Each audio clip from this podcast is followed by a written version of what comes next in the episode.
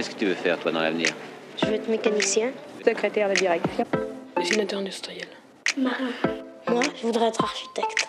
Euh, je voudrais être standardiste parce que j'aime bien les téléphones. Euh, coiffeuse. J'aimerais être caméraman. Hôtesse de l'air. Euh, historien.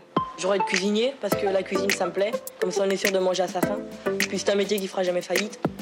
Moi j'ai pas une idée fixe. Il y a des métiers qui me plaisent mais j'arrive pas à trouver mon métier. Le plus beau pour cette noce, ce fut l'arrivée du champagne. À Parida de Barancy, qui en avait beaucoup bu dans sa vie, tous ceux qui étaient là ne connaissaient ce vin magique que de nom. Rien que ce mot de champagne signifiait pour eux richesse, boudoir, partie fine. Ils en parlaient tout bas entre eux, l'attendaient, le guettaient.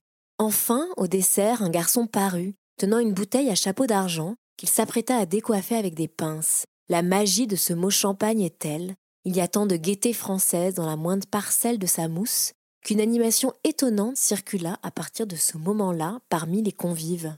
Cet extrait de Jack d'Alphonse Baudet s'appelle La noce de Bélisère et illustre de manière extraordinaire à quel point cette joie de vivre, cette sociabilité joyeuse est liée au champagne. Le champagne, ce vin léger, blanc et pétillant qui trouve son origine dans une terre minutieusement entretenue, la Champagne, aimée jalousement qui comprend la côte des Blancs, la montagne de Reims et la vallée de la Marne. Elle est crayeuse, plantée de noms qui chantent, chardonneret, pinot noir, pinot meunier. Des vendanges de septembre jusqu'à la boisson délicieuse qui vibre dans la flûte, du pressoir à la cave et du pupitre du remueur jusqu'au dégorgement et à l'habillage des bouteilles, j'ai rencontré Ludovic Duplessis, le président du Champagne Telmont, qui raconte au micro du podcast l'histoire de cette maison champenoise centenaire qui a fait le choix du bio, de la biodynamie et de réduire ses impacts environnementaux au travers de son programme Innominé Terrae. Cette start-up centenaire de 17 personnes, dont le groupe Rémi Cointreau est l'actionnaire majoritaire, a fait le choix du respect de la protection de l'environnement.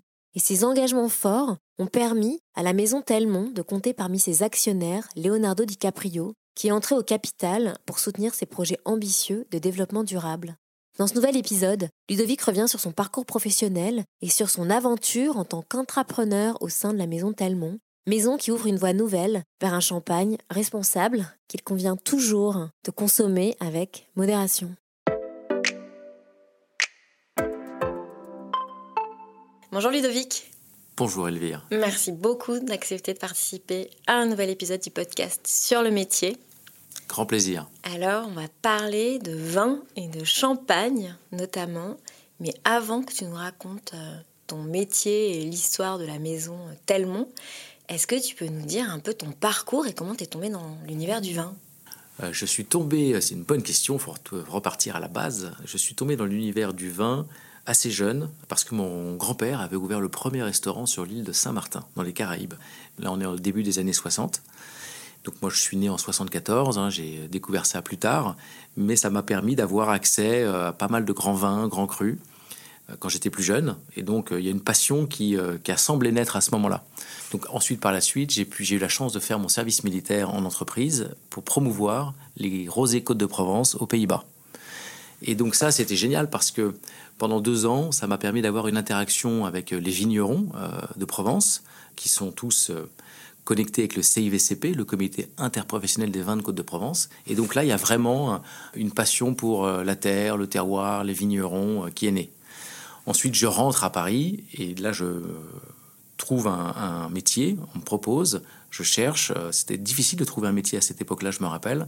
En France, il n'y en avait pas beaucoup. Et donc, je commence chef de produit dans le monde du cigare les cigares faits à la main, cubains, honduriens, dominicains. Et euh, c'est génial parce que euh, là, euh, je retrouve effectivement toutes ces notions de pairing, de dégustation, cigares, vin, cigares spiritueux. Et je, décide d'organiser un jour un testing pour mes top 10 collecteurs de cigares en France. Et je leur dis, on va faire un, un testing cigare-champagne. Euh, cigare cubain et champagne. Et là, ils me disent tous, mais ça ne marche pas, le cigare cubain va prendre le pas sur le, sur le champagne. Et je fais, vous allez voir. Donc, je prends un cigare cubain qui s'appelle Trinidad et je demande à la maison qui, pour moi, était euh, vraiment la plus belle maison de champagne, s'appelait Dom Pérignon, euh, s'ils veulent bien s'associer à mon projet. Ils me disent un grand oui et ils me disent même, tiens, est-ce qu'on peut vous envoyer euh, faire venir Richard Geoffroy, qui est le chef de cave de Dom Pérignon. C'est le, pape de la mmh. Champagne. C'est monsieur, euh, c'est le chef de cave, le euh, winemaker français. Mmh. Donc je dis, bah oui, avec grand plaisir. Donc je fais mon speech cigare avec mes dix clients. Richard prend le micro. Et là, je tombe amoureux du bonhomme, amoureux de son charisme, amoureux de sa passion. Et je lui dis tout de go, moi, je démissionne ce soir et je vais travailler pour vous, pour Dom Pérignon. Et lui me dit, euh, comme un père dirait à son fils, mais attends, mais euh, super, mais je suis chef de cave, je sais pas s'il y a des métiers, euh, ne quittez pas votre job avant d'en avoir trouvé un nouveau, attention, ne mhm. faites pas cette bêtise-là, mais j'aime votre passion. Bon, et la chance fait que trois semaines après, je vais sur le site lvmh.com et là, je trouve Dom Pérignon, brand manager pour la France. Donc, bah, je, trois semaines après, j'y suis. J'appelle Richard et je lui fais Je suis votre bonhomme pour la France. Et il y a une histoire d'amour qui commence pendant dix ans. Donc j'ai passé dix ans à travailler sur Ton Pérignon, sur Moët Chandon. Euh, j'ai eu la chance d'aller euh, cinq ans aux États-Unis, euh, donc m'occuper de ce marché-là basé à New York. Et donc c'est super. Donc c'est une histoire vraiment de rencontre et d'aventure et de passion. le passion, le, vin, les spiritueux, c'est le fil rouge. Et les rencontres font que on évolue. Et ensuite, le groupe Rémi Cointreau, pour lequel je travaille aujourd'hui, m'a contacté pour me proposer de m'occuper de la maison Louis XIII, qui est un cognac très très haut de gamme. Et j'ai relevé le challenge. Donc, je suis rentré en France avec euh, mon épouse et mes trois enfants. Et, euh, là, j'ai travaillé six ans euh, sur Louis XIII. Super projet, une maison fantastique et un groupe, le groupe Rémi Cointreau, qui a des superbes valeurs qui sont time, terroir et people. Mhm. Et elles sont vraiment vraies, ces valeurs, parce que l'histoire que je vais vous raconter maintenant, elle, elle le démontre. Alors justement, c'est quoi l'histoire de la maison Telmont? La maison Telmont, Elvire, c'est un, un, projet de vie, c'est un projet de fou. En fait, il y a deux ans, je me pose la question, euh, voilà, j'ai 45 ans, qu'est-ce que je veux faire vraiment? Et euh, j'aime euh, la terre, j'aime le travail de vigneron, et j'aime pouvoir travailler pour ce qu'on dit en anglais un business with purpose, quelque chose qui fasse du sens tous les matins. Et donc, j'aime le champagne, et je me dis, tiens, essayons de racheter une maison de champagne. Un ah pari fou, quoi. donc, je pars avec mon bâton de pèlerin le week-end en Champagne, et j'en vois des maisons. Il n'y en a pas beaucoup à vendre, hein, il y en a même peu. Et je rencontre Bertrand L'Hôpital, qui est la quatrième génération de la maison euh, qui s'appelle Gilles de Telmont. Et cette maison cochait quatre cases. Je m'étais toujours dit, si ça coche ces quatre cases, tu plonges, t'y vas. Les quatre cases, c'est quoi? C'était une maison qui avait une vraie histoire donc 1911, euh, 1912, les révoltes champenoises, Henri L'Hôpital, l'arrière-grand-père de Bertrand, qui participe à ces révoltes et qui crée même l'hymne de la révolte qui part de Damery, de notre village, avec dans le refrain On ne triche pas avec la terre de Champagne. Bon, une histoire de fou, ouais, ouais, une histoire vigneron, et qui décide à cette époque-là de faire son propre champagne. Non pas de vendre son raisin, mais de le garder pour lui et de faire son champagne. Deuxième raison, c'est qu'une histoire familiale. Bertrand est encore aux manettes, c'est la quatrième génération, euh, ça sent la famille. Troisième, bien entendu, j'ai goûté tous les vins et euh, j'ai été séduit par euh, le réserve brut, le non millésimé. C'est là on voit si une maison est belle et euh, toutes ces, centaines de milliers de bouteilles qui dorment. et le vin, le jus est extraordinaire. Elvire, j'espère que tu auras l'occasion de le goûter un jour, mais c'est vraiment une pure merveille. c'est un vin qui a une vraie structure, mais qui est très aérien, qui est pas lourd, avec une finesse de bulle, une, une très belle longueur en bouche, très fruité. Waouh, génial. Et la quatrième raison, c'est que Bertrand, il avait décidé sur ses propres parcelles de partir en agriculture biologique. Ça veut dire pas d'herbicides, pas de pesticides, pas de fertilisants chimiques. Et voilà, donc ça cochait les quatre cases et je me suis dit allons-y. Donc je commence à parler un peu avec Bertrand et on arrive, on s'entend très très bien euh, comme ça tout de go et il comprend qu'en s'associant, bah, peut-être que la maison Telmont pourrait prendre une très belle notoriété mondiale et surtout ça lui donnerait les moyens de tout convertir en bio parce qu'il faut avoir les reins solides financièrement pour y aller. Et donc euh, voilà, donc euh, le projet arrive et donc je le présente au groupe Rémi Cointreau. Hein. donc ça c'est le week-end. Le lundi j'y arrive, groupe Rémi Cointreau. Je leur dis bah voilà, on a potentiellement cette, cette, belle histoire à construire ensemble. Et là ils disent bah, écoutez Banco, Ludovic, on y va. Donc au lieu de partir en tant qu'entrepreneur, bah, je deviens intrapreneur. Donc je reste dans le groupe Rémi Cointreau et euh, j'ai la chance d'être associé au projet, d'être partenaire. Donc le groupe Rémi Cointreau est majoritaire maintenant aujourd'hui de la maison Telmont. Vous avez Bertrand et vous avez moi-même. Et on a un quatrième actionnaire qui est très connu, euh, euh, en la personne de Leonardo DiCaprio. Mais donc c'est vraiment une histoire de passion. Hein. C'est ça, le fil rouge, c'est le vin, la passion et les rencontres entre les hommes et les femmes. Est-ce que toi-même, tu as euh, travaillé la terre, la vigne? Alors, je m'y mets en ce moment. je m'y mets en ce moment. donc, on a quelques, quelques hectares. Le Telmont Estate, c'est 25 hectares. Et bah, donc, je m'y amuse, mais j'apprends surtout. Hein. Bertrand est le chef de cave et j'aime à l'appeler le grape father celui qui est responsable de la mhm. viticulture. Et donc j'apprends à ses côtés, et c'est fantastique parce que et on apprend euh, au fil de la saison. Hein. Donc, donc voilà, les vendanges vont arriver fin août, début septembre, on va voir. Avant, vous avez la taille. Et c'est assez, c'est assez extraordinaire de voir la vigne bah, comme ça s'ouvrir et mmh. qui est pleine de vie. En fait, qui est pleine de vie tout le temps, tous les jours de, la, de l'année. Et donc, il y a plein de, il y a plein de, travail quotidien à faire. Il faut vraiment être un amoureux de la vigne, surtout quand on s'engage dans l'agriculture biologique. Il faut être présent, il faut être là tous les jours. Donc le projet qu'on a construit avec, euh, avec Bertrand, c'est un projet qu'on a baptisé Au nom de la terre, mais qui va plus loin que, euh, que l'agriculture biologique, que la biodiversité, que bien entendu c'est très important.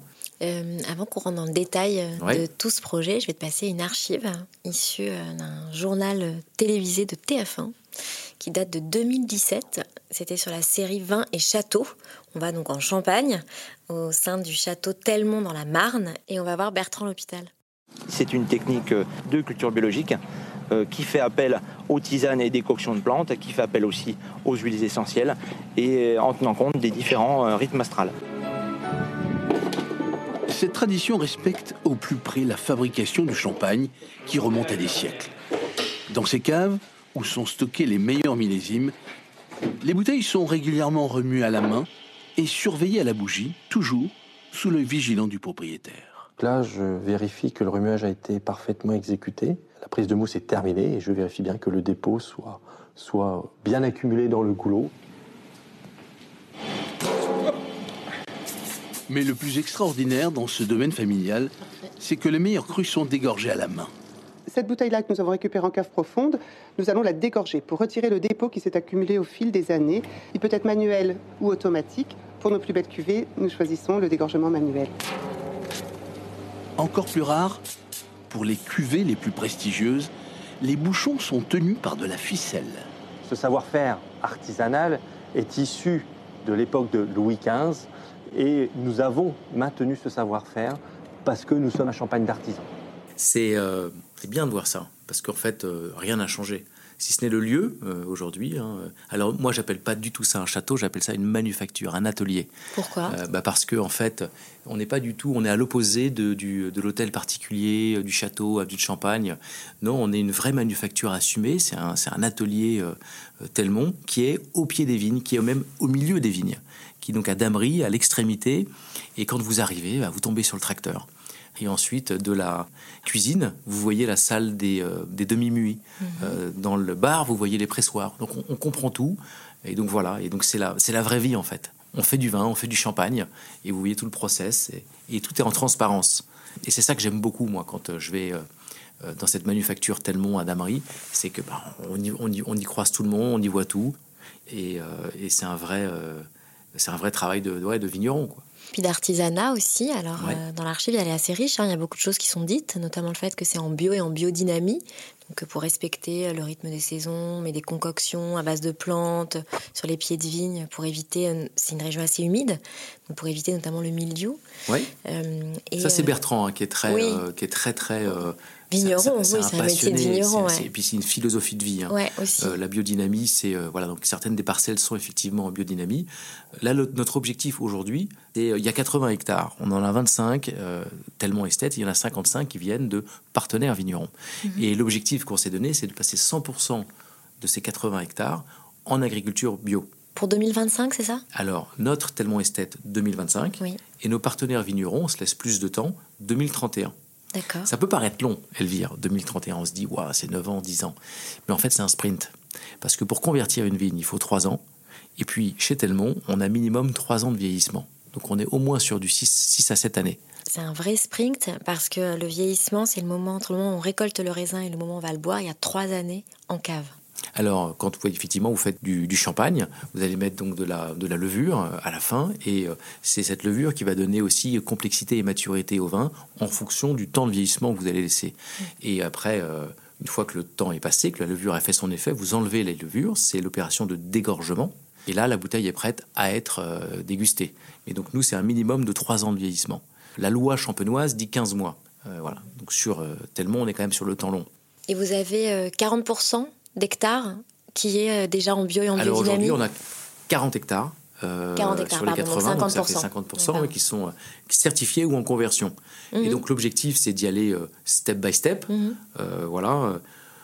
on a beaucoup d'humilité par rapport à ça et on se laisse disant, on a nos partenaires vignerons qui sont très réceptifs. Voilà. Il y en a d'autres qui nous challenge et à juste titre parce que leur parcelle est dans un certain endroit où ça va être plus compliqué. Donc je pense qu'il faut qu'on se laisse, faut, faut se laisser le temps de toute façon.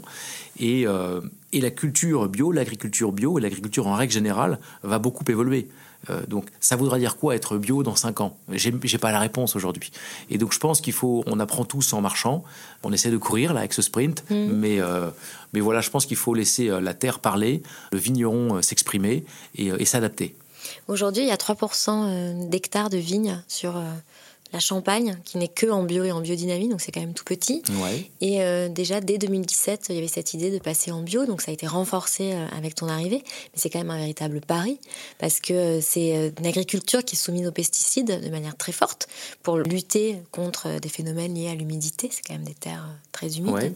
Donc c'était un véritable parti pris pour toi Alors c'est une philosophie de vie. Mais avant ça, j'aimerais dire que quelquefois, mais même trop souvent, je trouve, on entend que la Champagne est en retard d'un point de vue environnemental, euh, n'est pas le mieux disant de... Euh, moi, je tiens à rectifier ça. Euh, la Champagne a fait un super travail, notamment via le, CIVC, le Comité international mmh. des vins de Champagne, qui ont amené ces agricultures HVE, haute valeur environnementale, VDC. Donc il y a un vrai mouvement de fond en Champagne qui s'opère. Et moi, j'applaudis dès demain. Ils ont même réduit le poids de la bouteille de 900 à 835 grammes. Donc il y a, y a, plein de choses qui se passent en Champagne, il y a une vraie conscience écologique, et donc j'applaudis. Après le passage en bio, nous, chez Telmont, on s'est dit, euh, on peut essayer d'aller plus loin aussi parce qu'on a la taille qui nous le permet. Hein. Mhm. Et donc on y va. Et c'est vrai que c'est euh, c'est un, choix de vie, c'est une philosophie de vie. Et donc tu disais en gros que c'est euh, une folie hein, d'y aller parce que, euh, entre guillemets, enfin c'est souvent la question que j'ai, mais vous êtes fou d'aller sur du bio parce que les rendements vont être plus faibles, vous avez été attaqué par le mildiou, c'est plus compliqué. Moi je réponds à ça, on serait fou de, de ne pas y aller. Donc ça c'est un premier volet, il me semble, du projet auquel tu participes et que tu portes au sein du Tout groupe Tellement. Et est-ce que tu peux en dire plus sur Innomine Terrae qu'on trouve sur les bouteilles de champagne? Est-ce que ça évoque Est-ce que ça implique pour la maison tellement alors c'est très engageant. Hein. Merci pour la question Elvire. C'est très engageant. Euh, In Terrae, donc au nom de la terre. C'est on est 17 chez Telmont et euh, c'est un projet qu'on tient tous les tous les 17 hommes et femmes. Et euh, ce qu'on a voulu dire par ça, c'est que on va faire des engagements qui sont sans compromis et on va avancer à notre rythme, mais on va prendre des vrais partis pris. Donc on vient d'évoquer le premier qui est l'agriculture biologique et la biodiversité. Ça c'est un premier pan. Donc on y va. Euh, encore une fois, ça va prendre 10 ans, mais on pense que euh, le vin est bon si la terre est belle, pas d'herbicides, pas de pesticides et pas de fertilisants chimiques. Le deuxième pilier, si on veut être vraiment euh, totalement into it, c'est quand vous faites votre empreinte carbone. le scope 3, c'est 90% de votre empreinte, et c'est la moitié de ça, c'est la bouteille et le packaging. Donc qu'est-ce qu'on fait? Donc on s'est réunis tous ensemble et euh, on a décidé de prendre des décisions qui sont des décisions de bon sens.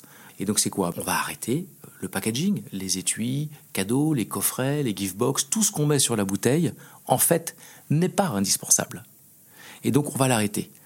Donc c'est un vrai parti pris parce que mhm. c'est vrai qu'en Champagne, une grande partie des ventes c'est octobre, novembre, décembre, c'est beaucoup dans les cadeaux et tout. Mais on se rend compte aujourd'hui que bah, quand vous offrez une bouteille de champagne, vous n'avez pas besoin d'avoir le superflu qui est autour. Et que nous, nos ventes le confirment, ça ne fait que progresser et euh, le fait de ne pas avoir de coffret ne nous handicape pas du tout. L'autre chose qu'on a fait sur les bouteilles, comment est-ce qu'on peut réduire cette empreinte carbone? Eh bien on se rend compte que la bouteille classique verte champenoise, elle est issue à 85% de verre recyclé. Mhm. Alors que la bouteille transparente, par exemple pour le rosé, euh, par exemple pour le blanc de blanc, mhm.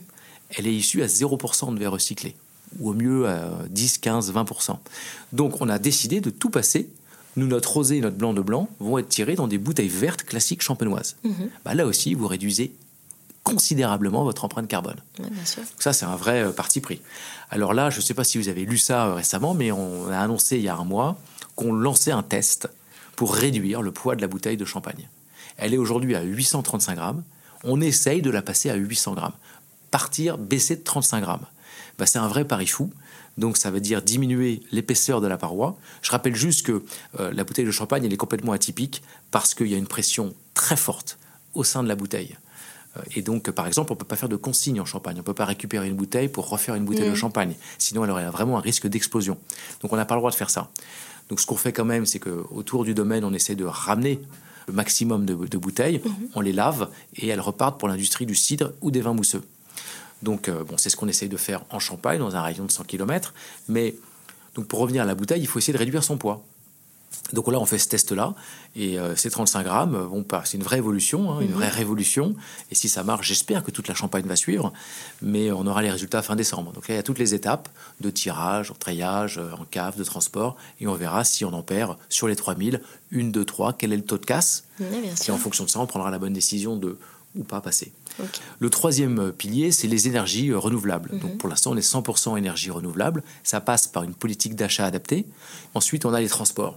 Ouais. Bah, les transports, euh, aujourd'hui, c'est plus que cornélien avec ce qui se passe dans, sur la planète. Mhm.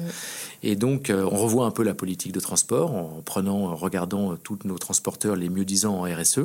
Puis après, on prend des partis pris. Par exemple, je vais vous en citer un. On arrête tout le transport en avion. D'accord. Au Donc, profit euh, du fret maritime. Voilà. Donc, par exemple, je vous donne un exemple. Le, le- le 1er décembre l'année dernière, j'ai un Américain qui commande 100 bouteilles de, de blanc de blanc 2012. Très belle commande pour nous. Et donc, je lui dis, bah, écoutez, euh, il est basé à New York. Et je lui dis, bah, écoutez, euh, avec grand plaisir, on va vous mettre cette allocation. Par contre, si c'est pour votre réveillon, j'ai bien compris, mais vous le fêterez, euh, à moins que vous fêtiez votre réveillon le 1er avril, parce que ça va prendre trois mois en bateau. Ah, et donc on a perdu cette vente. Mais c'est pas grave, on a appris. Et donc, du coup, maintenant, on a une meilleure gestion de nos stocks dans toutes les villes qu'on cible.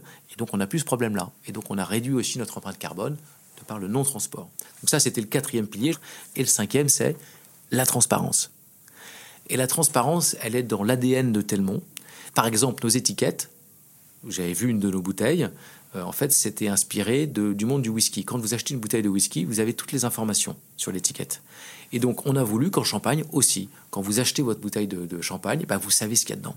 Oui, parce que c'est pas une obligation réglementaire d'indiquer ce qu'il y a à l'intérieur des étiquettes de vin et, donc, de champagne. et donc là, on est rentré, on, on- on explique que le, la- le non millésimé, bon, en fait, il y a plusieurs années, on Mm. donne les pourcentages de chardonnay, de tous les cépages. Elles sont toutes numérotées. Ça aussi, c'est un gage d'authenticité et de. Toutes les bouteilles sont numérotées? Toutes les bouteilles sont numérotées avec le nombre de production totale. On met en place, voilà, le, c'est quel mode de vinification, le dosage en sucre. Voilà, c'est plein d'informations qui sont super intéressantes Ouais. et que le client veut savoir, euh, Mm, veut mm. connaître. Et donc, on a pris ce parti pris-là et qui plaît énormément. Donc, c'est la transparence totale. Mais ça va aussi être la transparence dans notre communication. Mhm. Donc, on a annoncé renouveau de cette maison euh, Telmont, que je qualifie un peu comme une start-up centenaire, Mhm. euh, le 21 juin dernier, 2021. Et on s'est engagé, tous les 21 juin, à euh, raconter ce qui s'est passé. Donc, tout ce qu'on a réussi et tout ce qu'on a raté. Et Il y a un paquet de trucs qu'on a ratés. Mais, euh, et c'est ça qui est génial, parce qu'on apprend, et donc on va le dire, et on va partager tout ça. Donc, c'est histoire de faire avancer euh, les discussions. Voilà, donc c'est ça, Projet au nom de la Terre, c'est ça. In nomine terrae euh, en latin, et on est euh, 17 personnes, jour, nuit, à essayer de prêcher la bonne parole. Mais en tout cas, on est, on est convaincu d'être sur une route qui nous plaît, Mhm. et donc on avance petit à petit, step by step. On reste une petite maison de champagne, on est très fiers de l'être. Et voilà, c'est ça tellement. Il y a un côté très familial aussi et très Ah ouais, artisanal au sein de cette maison. Euh, il y a des techniques particulières qui sont évoquées dans l'archive qui retournaient la bouteille euh, de champagne euh, pour éviter justement qu'il y ait un dépôt. Un remueur de champagne est un artiste qui travaille beaucoup puisqu'il va remuer jusqu'à 70 000 bouteilles par jour. La mousse du champagne, autrement dit l'un des éléments importants de sa qualité, se forme à l'intérieur de la bouteille par fermentation. Mais il y a aussi un dépôt qui se forme. Le remuage, opération délicate et régulière, consiste à faire glisser ce dépôt vers le bouchon, auquel il va finalement adhérer. C'est un, un véritable métier, ça, Ouais, le retourneur de la- champagne. Et puis vous avez, vous avez cette fermeture ficelle qu'on évoquait aussi, Oui. hein, qui est notamment dans l'artisanat. hein. Donc nous, notre, notre réserve de la terre, qui est notre cuvée aujourd'hui, qui est certifiée bio, Mhm. est fermée avec une ficelle comme ça. euh, Ça illustre bien, je trouve. quoi. Euh, je vais te passer euh, une archive, c'est un extrait d'un film, comme on parle un peu, et de célébration. Euh, donc c'est l'extrait du film Ninochka d'Ernest Lubitsch, qui est sorti en 1939, avec Greta Garbo et Melvin Douglas. Est-il sec? Oui, monsieur. Ça te convient ou le préfères-tu plus doux? Oh, comment le saurais-je? C'est bizarre le cours d'une vie. Quand j'étais petite, je buvais du lait de chèvre. Ensuite, la ration de vodka, l'armée. Et voici le champagne. Du lait de chèvre au champagne. C'est aller dans la bonne direction. C'est délicieux. D'après mes lectures, je m'imaginais que le champagne était rude et sec, mais c'est délicat. Est-ce qu'on arrive à se griser avec ça? Hmm, eh bien, quelquefois, ça arrive. Mais il est certain que la migraine vous semblera plus légère grâce à ce toast. C'est, euh, moi, j'aime la façon dont elle prononce le mot champagne. Elle le susurre un peu. Ouais. Au champagne. Elle met Elle effectivement cette aussi. intonation euh, sur le champagne. Il y a, l'idée de luxe. Beau, hein ouais. Et aussi, euh, lors d'événements, je pense notamment à certains festivals, notamment le festival de Cannes, il y a du champagne. Et euh, il me semble que la maison Telmont est le fournisseur officiel du champagne du festival de Cannes. Alors comment est-ce qu'on fait? C'est la deuxième année consécutive. Et donc, c'est un vrai, euh, bah, c'est un vrai coup de projecteur pour la maison Telmont. Et c'est une vraie fierté. En fait, on a présenté donc notre maison Telmont et notre projet au nom de la terre à Thierry Frémaux, qui euh, donc il a dégusté et qui a euh, écouté quel était notre projet au nom de la terre et ce qu'on voulait faire. Eh bien, il nous a dit bravo. Et euh, pour le citer, je dirais, euh, j'aime la droiture de cette maison, j'aime le parti pris. Il y a un cinéma d'auteur, et ben maintenant il y a un champagne d'auteur. Et euh, j'ai trouvé ça génial. Je dis merci euh, Thierry Frémaux, merci président. Et euh, on est très content d'être le fournisseur officiel du Festival de Cannes. L'année dernière, c'était Spike Lee, le président du jury. Donc que j'ai eu la chance de, de bien de bien connaître à New York parce que c'était mon voisin. Donc on a célébré ça tous les deux. drôle. Euh, ouais, ouais, c'était ta vie est une histoire de rencontre. ah bah, bah, alors je le pense sincèrement parce qu'on a commencé par ça en disant ça et, euh, et la vie est une histoire de rencontre parce que même même aujourd'hui hein, oui. donc Leonardo DiCaprio moi je l'ai rencontré effectivement il y a 15 ans maintenant aussi aux États-Unis euh, c'était des rencontres encore hein, à chaque Mhm. fois et on était sur la même longueur d'onde. Donc euh, voilà. Et je dois dire que mon engagement, moi, cette prise de conscience de climate change, bah, je pense qu'elle elle vient en partie, euh, elle vient en partie de lui, de ses engagements, de la façon dont il en parle. Euh, c'est un, un vrai puriste hein, qui, euh, donc il me conseille pas mal de documentaires à regarder. Ça m'a éveillé ma conscience. Et si on en est là aujourd'hui sur Telmont, bah, je pense que c'était dès le départ, c'était un peu insufflé par lui. Et donc voilà, maintenant, donc le projet a été construit. Donc j'ai commencé à lui en parler il y a deux ans. J'ai vu que ça suscitait son intérêt. Vous avez fait une dégustation à, à distance Oui, parce qu'à cause du Covid. Covid, euh, voilà, on a fait une dégustation à distance. Il était 18h à Los Angeles. Il était euh, très tard pour moi, vous imaginez, dans la Ouais, nuit euh, à Paris euh, et en Champagne. Et donc on a dégusté ça. Et euh, voilà, il avait son t-shirt There is no planet B. Yes. Et c'était un très bon moment parce que vraiment, c'était à la fois, on a parlé du vin, on a parlé de l'agriculture biologique, on a parlé de comment est-ce qu'on va pouvoir réduire notre empreinte carbone dès le départ. Ouais, donc c'est génial parce que c'était voilà. Donc c'est pour ça qu'il a décidé de, bah, de venir à nos côtés. C'est pas du tout une égérie de face, des campagnes de pub, pas du tout. On est Mhm. complètement dans euh, une personne qui a décidé d'investir. Ça montre que le projet au nom de la terre pour nous, le projet Telmont, bah, il est très, il a plein de sens. Donc on, on fédère. Et donc, euh, et donc c'est superbe, c'est un beau message. J'étais très fier quand il a dit Let's, euh, on y va. Ouais. Bah, j'étais content pour, pour la maison Telmont, j'étais content pour la Champagne, euh, et j'étais content pour la France, parce que voilà, on est français. Mhm. Euh, et voilà, on est une petite PME de 17 personnes. Comment une petite PME de 17 personnes arrive à convaincre la plus grande planète sur Terre? Et c'est ça qui est génial, c'est une belle histoire.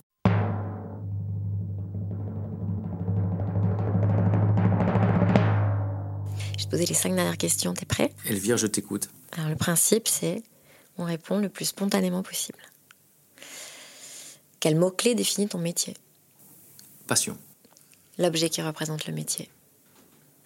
la bouteille, Est-ce que tu pourrais faire un autre métier? Oui. Euh, Je pourrais être euh, producteur de cinéma et faire un film sur le champagne. Je pourrais être musicien et, euh, et évoquer la symphonie des bulles. Il y a mille métiers qui tournent autour de cette passion qui est le vin et le champagne. Il dit quoi de toi, ton métier? Euh, Quelqu'un de passionné. Qu'est-ce que t'aimes le plus dans ton métier? Ah, les rencontres. Ouais, bien sûr, les rencontres. Les rencontres avec les hommes et les femmes, euh, dans les vignes, sur les marchés, euh, partout. C'est fantastique parce que la vie est faite de rencontres. En tout cas, la mienne a été faite de rencontres. Et donc, euh, voilà. Et donc, euh, c'est assez, euh, c'est assez beau, quoi. Je ne sais pas pour toi, Elvire, comment a été faite ta vie, si tu as rencontré, mais je- par ce podcast, tu dois rencontrer plein de gens et, Mm. très sympathiques, ou pas d'ailleurs. Non, non, c'est super, oui. Je crois beaucoup aux rencontres Ouais. aussi, ouais, dans la Et vie. puis les vocations, voilà, c'est c'est d'avoir pour métier sa passion. Ça, ce que- c'est- ce que Stendhal qui ouais, dit c'est ça, ouais. qui dit ça, ouais. Et, euh, et c'est tellement vrai. Ça retrace ma carrière. Euh, et donc euh, voilà, c'est une vie faite de passion.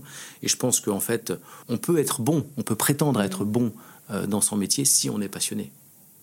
C'est Steve Jobs qui disait Mm. Do what you love and make a difference. C'est vraiment ça.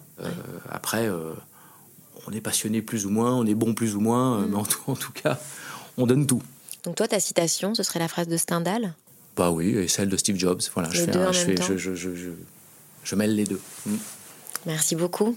Merci à toi, Elvire. Merci. Parfait. À bientôt. Ciao.